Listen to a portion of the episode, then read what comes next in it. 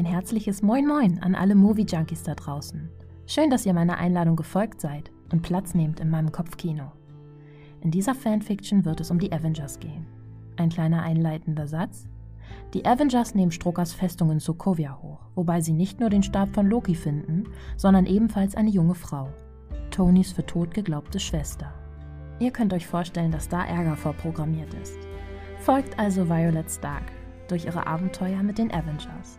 Ich werde in Zukunft vor den Kapiteln keine Ansagen mehr machen, damit ihr die Kapitel, wenn mehrere online sind, nach und nach in eurer Playlist durchhören könnt, ohne Störungen, damit ihr mehr in die Story eintauchen könnt und es ein flüssigerer Übergang ist. In diesem Sinne, psst, der Film geht los.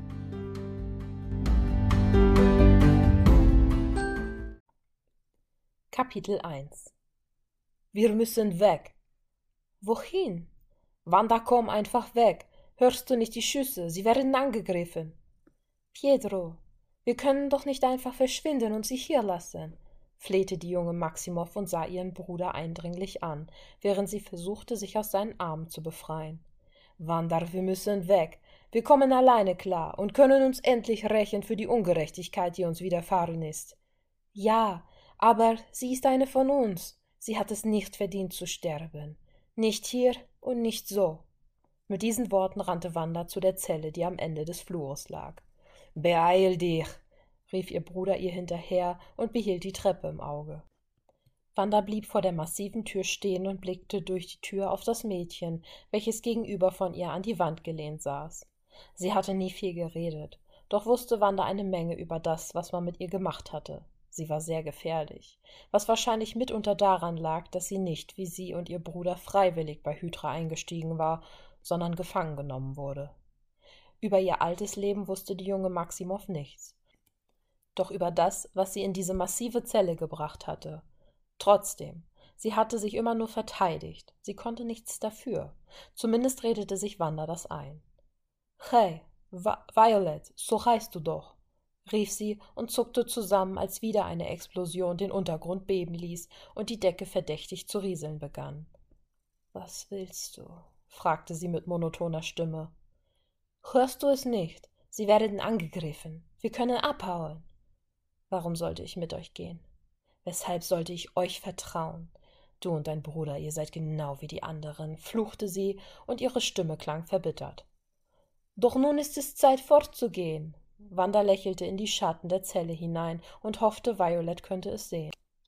Ich gehe jetzt in die Katakomben. Vielleicht hat sich unten noch jemand verbarrikadiert, hörte sie plötzlich eine Männerstimme aus der Ferne. Wandas Herz begann schneller zu schlagen. Sie musste fort von hier. Sie sind hier, wisperte sie und versuchte ihre gesamte Konzentration auf die dicke Kerkertür zu richten, um Violet zu befreien, ob sie wollte oder nicht. Wenn die Tür erst einmal auf war, stand es ihr frei zu gehen oder hier zu bleiben. Die junge Maximow musste sich dann kein schlechtes Gewissen einreden, sie ihrem Schicksal überlassen zu haben. Verschwinde, bevor sie dich auch noch holen, fluchte Violet. Auch wenn sie nicht viel für die Maximows übrig hatte, so rechnete sie es Wanda doch hoch an, dass sie versuchen wollte, sie zu retten.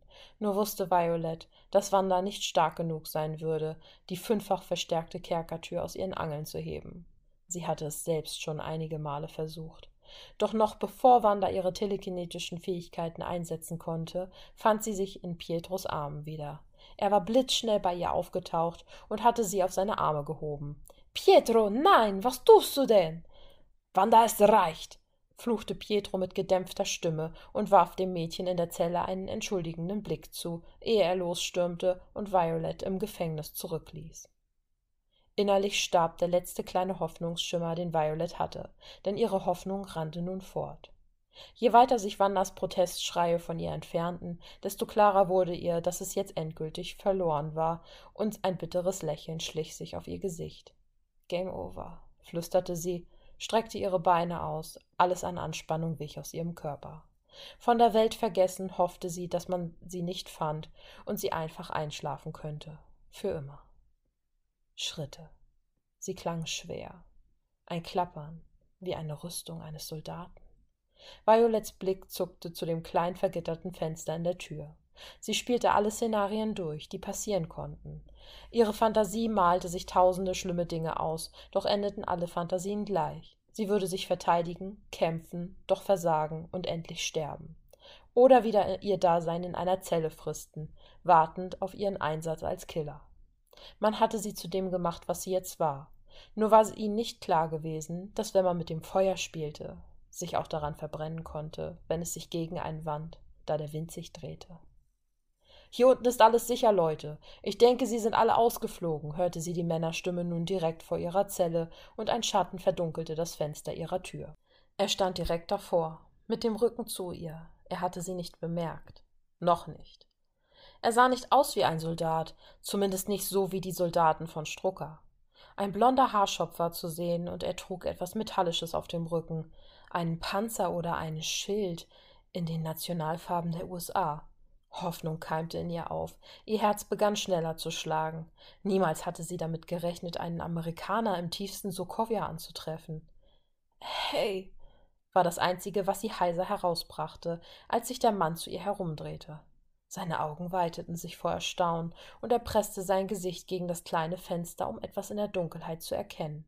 Hey, erwiderte er und schien sich dann langsam wieder zu fassen. Ge geht es Ihnen gut, Ma'am? rief er und ruckelte dabei an der Tür. Es es geht mir gut, denke ich, erwiderte sie leise. Bleiben Sie ganz ruhig, Sie sind außer Gefahr. Ich hole Sie da raus. Wieder polterte es an der massiven Tür. Im ersten Moment wollte Vio ihn abhalten, sich an der Tür zu schaffen zu machen, da sie fest davon überzeugt war, wenn sie es schon nicht geschafft hatte, dieses Ungetüm zu öffnen, dann würde er es allemal nicht schaffen. Doch da hatte sie sich geirrt. Tatsächlich begann die Tür unter den Stößen seines Körpereinsatzes zu, zu ächzen. Er schien stark zu sein, sehr stark, und Vajos Herz schlug noch einen Takt schneller. Sie erhob sich und verweilte an Ort und Stelle. Du bist stark, stellte sie fest. Doch mehr als ächzen tat die Tür dann auch nicht, also fuhr sie fort. Aber bezwingen wirst du diese Festung nicht. Keiner kann das, außer man hat den. Doch da schepperte ein mächtiges metallisches Geräusch, und es sprengte die Tür geradezu aus ihren Angeln. Code, endete Violet mit dem Flüstern und konnte nicht fassen, was gerade passiert war. Ich brauche keinen Code, scherzte der Blondschopf, war jedoch trotzdem ziemlich aus der Puste und verstaute sein Schild wieder auf seinem Rücken. Sie kannte diesen Mann. Sie hatte ihn früher schon einmal in den Nachrichten gesehen. Mein Name ist Steve Rogers. Captain America, lächelte Violet ungläubig, und die Tränen rannen ihr über die Wangen. Sie war gerettet. Sie konnte es nicht fassen. Steve lächelte. Genau der. Wie ist Ihr Name, Ma'am? Verlangte er zu wissen, lächelte in die Dunkelheit und streckte seine Hand auffordernd nach ihr aus. Violet, wimmerte sie, ergriff jedoch nicht seine Hand, sondern rannte auf den Avenger zu, sprang ihm geradezu in die Arme. Sie schlang ihre Arme um seine Mitte und weinte gegen seine Brust. Erstaunt und überrumpelt schloss er seine Arme um die junge Frau, die fast einen ganzen Kopf kleiner war als er selbst. Violet Stark, entgegnete sie, und da überschlugen sich Steves Gedanken. Was hatte das Mädchen gerade gesagt? Ist ja gut, beruhigte er sie und hob seinen rechten Arm, um seine Hand schützend auf ihren Kopf zu betten und so das Mikrofon an seinem Handgelenk zu sprechen. Leute, ich habe eine Überlebende. Gut, bring sie hoch, wir verschwinden von hier. Ich friere mir sonst noch meinen Metallarsch ab, antwortete eine leicht verzerrte Männerstimme. Steve verdrehte die Augen. Sie musste Schlimmes erlebt haben. Das Mädchen wollte gar nicht von ihm lassen, hielt ihn fest, als hätte sie Angst, dass er verschwinden könnte, würde er ihren Griff lösen. So ließ er sie sich weiter festhalten, drückte sich zu ihr herunter und fasste unter ihre Beine, um sie hochzuheben. So trug er sie aus den Kerkern. Langsam begannen die Tränen zu versiegen, doch flüsterte sie die ganze Zeit in Steves Halsbeuge. Danke, danke, danke, danke. Sie sind in Sicherheit. Er schluckte schwer. Miss Stark. Er wand sich um zum Gehen, doch stockte er in seiner Bewegung, als der Lichtstrahl vom Korridor in die Zelle fiel, ihm einen Blick auf die Wände gewährte. Überall waren tiefe Furchen in den Wänden, wie von Fingernägeln, nur viel breiter und viel tiefer, und das Unbegreifliche daran war, es war doch alles aus Metall. Sein Blick fiel kurz auf das Mädchen, doch besann er sich, er musste sie erst hier rausbringen. Dann würde er schon seine Antworten bekommen. Cap nahm die letzten Stufen, die ihn von der Außenwelt trennten. Violet kniff die Augen zusammen. Fünf Jahre war es her, dass sie Tageslicht gesehen hatte. Fünf Jahre ihres Lebens, die ihr genommen wurden. Sie war damals zwanzig gewesen. Rogers, rief Romanow. Ist sie verletzt? verlangte sie zu wissen und sah sich die junge Frau an. Ihre Augen waren rot vom Wein, und sie sah kränklich weiß aus, und ihre langen braunen Haare sahen matt und strähnig aus. Alles wird gut, du bist jetzt in Sicherheit, garantierte sie der jungen Frau. Als diese den Blick hob und Widow ansah, war sie wie gebannt von ihren hellgrünen Augen. Sie sahen unnatürlich aus, und in ihnen lag so viel Angst und Schmerz, dass Cap, da bist du ja. Wir wollten schon ohne dich los, scherzte Tony und riss Widow aus ihren Gedanken, als er auf Steve und sie zukam. Als Natascha einen Schritt zur Seite machte, um ihn strafend anzusehen, da dies nicht der richtige Zeitpunkt war für Scherze. Hast ganz schön lang gebraucht. Er blieb wie angewurzelt stehen, und von jetzt auf gleich fiel seine Ironman-Rüstung von ihm ab. Das Mädchen wand ihren Kopf in Richtung des Milliardärs, und auch ihre Augen weiteten sich. Tony. Der Name verließ fast stimmlos ihre Lippen. Ein Hauch, nichts weiter. Doch reichte es den Angesprochenen völlig aus der Fassung zu bringen. Ein Schleier von Tränen sammelten sich in seinen Augen, und er stürmte auf Steve zu, entriss ihm die junge Frau, stolperte rückwärts mit ihr und fiel mit ihr zu Boden, wobei sie auf seinem Schoß landete und ihre Arme um seinen Hals schlang. Tony, Tony, Tony, quietschte sie, und ihr Herz schlug so wild, dass sie befürchtete, es würde ihre Brust sprengen. Tony schloss sie ebenfalls fest in die Arme und verteilte Küsse auf ihren Wangen und ihrer Stirn. Die Avengers standen etwas unschlüssig da, was da gerade passierte, erschloss sich ihnen noch nicht. Doch der perplexe Steve fasste sich als erster wieder und nahm die anderen etwas beiseite, um den Starks einen Moment für sich zu lassen. Steve begann ihnen im Flüsterton zu erzählen, was er wusste. Um ihn herum standen Clint, Natascha, Thor und Banner, die mit ihrer Aufmerksamkeit kaum bei Cap waren, sondern nur bei Tony und der jungen Frau in seinen Armen. Ich habe sie unten in den Katakomben gefunden, eingesperrt. Ich denke, Strucker hat auch an ihr experimentiert. Wenn das wahr ist, dann ist sie vielleicht gefährlich, zischte Clint. Was ist nur in Stark gefahren? verlangte Thor zu wissen, ohne Steve dabei anzuschauen. Zu beschäftigt war er damit, das Mädchen und Tony zu beobachten, wie sie nur da saßen und Tony leichte Wippbewegungen vor und zurück machte, als würde er ein Kind wiegen. Sie sagte, sie heißt Violet Stark, erwiderte Cap. Da zuckten Nataschas und Clints Blicke zueinander und beide sagten synchron: Das ist unmöglich. Irritiert sahen Benator und Steve die beiden Shield-Agenten an. Wir wurden von Fury damit beauftragt, über jeden, der der Organisation beitritt und für sie arbeitet, Hintergrundinformationen zu sammeln. So auch über Tony. Beide Eltern tot, ist früh weise gewesen. Er hat eine Schwester, diese ist aber vor fünf Jahren gestorben bei einem Unfall in. Widow stockte. Sokovia, endete Clint. Das kann doch nicht sein, zischte Bruce und fuhr sich mit der Hand durchs Gesicht. Ich habe gesehen, wie Tony Stark seine Schwester zu Grabe getragen hat, wisperte Natascha und warf nun auch einen verstohlenen Blick über Steves Schulter. Vielleicht hat Hydra ihren Tod nur vorgetäuscht, folgerte Cap und wandte sich den Starks ebenfalls zu. Wie ist sie angeblich gestorben, wollte Thor wissen. Ein Autounfall. Sie war angeblich mit ihrem Wagen unterwegs, wurde von einem LKW erfasst und gegen eine Betonwand gepresst. Eingeschlossen in ihrem Wagen ging der Benzintank hoch, keine Überlebenden. Wie dem auch sei, Toni scheint sich sicher zu sein, dass sie es ist, sagte er.